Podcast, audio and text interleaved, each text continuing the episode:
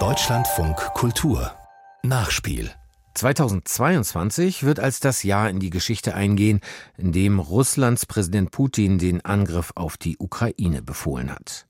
In diesem Jahr geht der Krieg weiter und auch der Kampf gegen die Folgen. Eine ist, dass Sportlerinnen und Sportler ihre Heimat verlassen und in anderen Ländern Fuß fassen mussten. Dazu gehört mit Motor Saporizhia, dem ukrainischen Handball-Serienmeister, ein ganzes Team, das jetzt im Exil in Deutschland als Gastmannschaft der zweiten Bundesliga spielt, wie Vivien Leue in Düsseldorf beobachtet hat. In der großen Sporthalle Castello im Düsseldorfer Süden fallen sofort die gelb-blauen Farben im Publikum auf. Sie leuchten von großen Flaggen auf Trikots und in den Haaren der Kinder. Denn hier hat heute der ukrainische Handballrekordmeister Motor Saporizhia ein Heimspiel. Ein Heimspiel im Exil.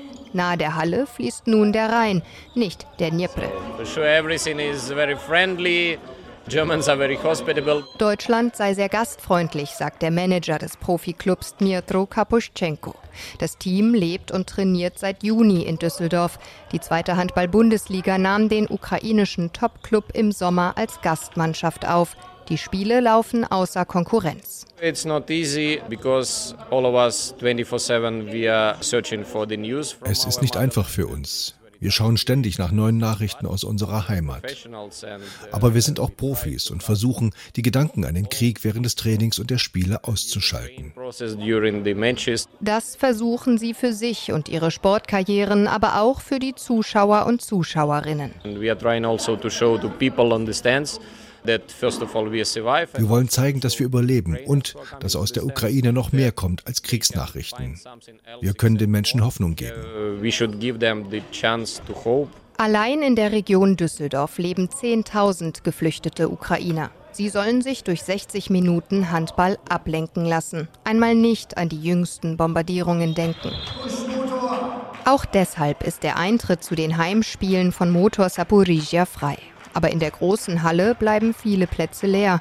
Statt vor dreieinhalb bis 4000 Zuschauern wie in Saporizhia spielt das Team nun vor ein bis 200 Menschen. Dennoch, die Stimmung ist gut. Es wird gejubelt, gerufen, geklatscht. From, uh, Auch Elena Celeste ist mit zwei Freundinnen und ihrer achtjährigen Tochter gekommen.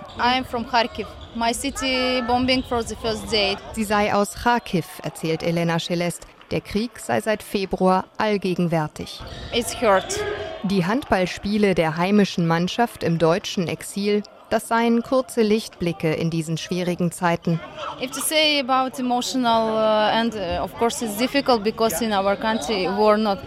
uh. Der Ukrainer Alexander lebt schon seit neun Jahren im Rheinland. Er kommt regelmäßig hierher, obwohl er eigentlich Fußballer sei. Bei jedem Spiel war ich da. Die ukrainische Musik in den Pausen, die Gespräche mit den Landsleuten, die Ablenkung durch den Sport – das tue ihm gut, sagt er. Ich fühle mich teilweise sozusagen in meiner Heimat. Aber nicht nur Ukrainer jubeln im Publikum, auch Deutsche. Es ist ein Sport, eine große Familie, alles sehr Interesse. Ja, ich bin zum ersten Mal hier, aber ich komme jetzt demnächst wieder und bringe auch Leute mit.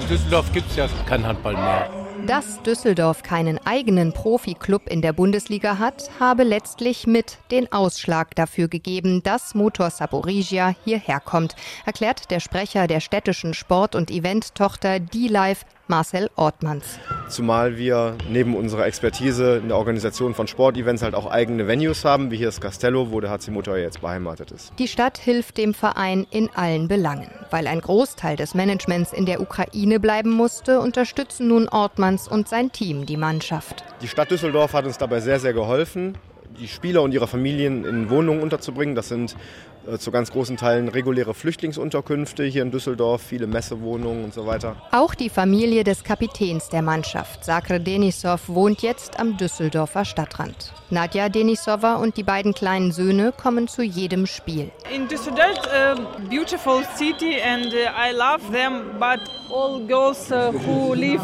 here want home, very want home. Düsseldorf sei wunderschön, sagt sie, aber sie wollten am liebsten wieder nach Hause, in die Heimat. Dennoch lächelt sie, jubelt bei einem Tor ihres Teams. Manchmal sagt sie, vergesse sie in diesen Momenten kurz den Krieg. Für die Mannschaft von Motor Saporizia hat es heute nicht zum Sieg gereicht.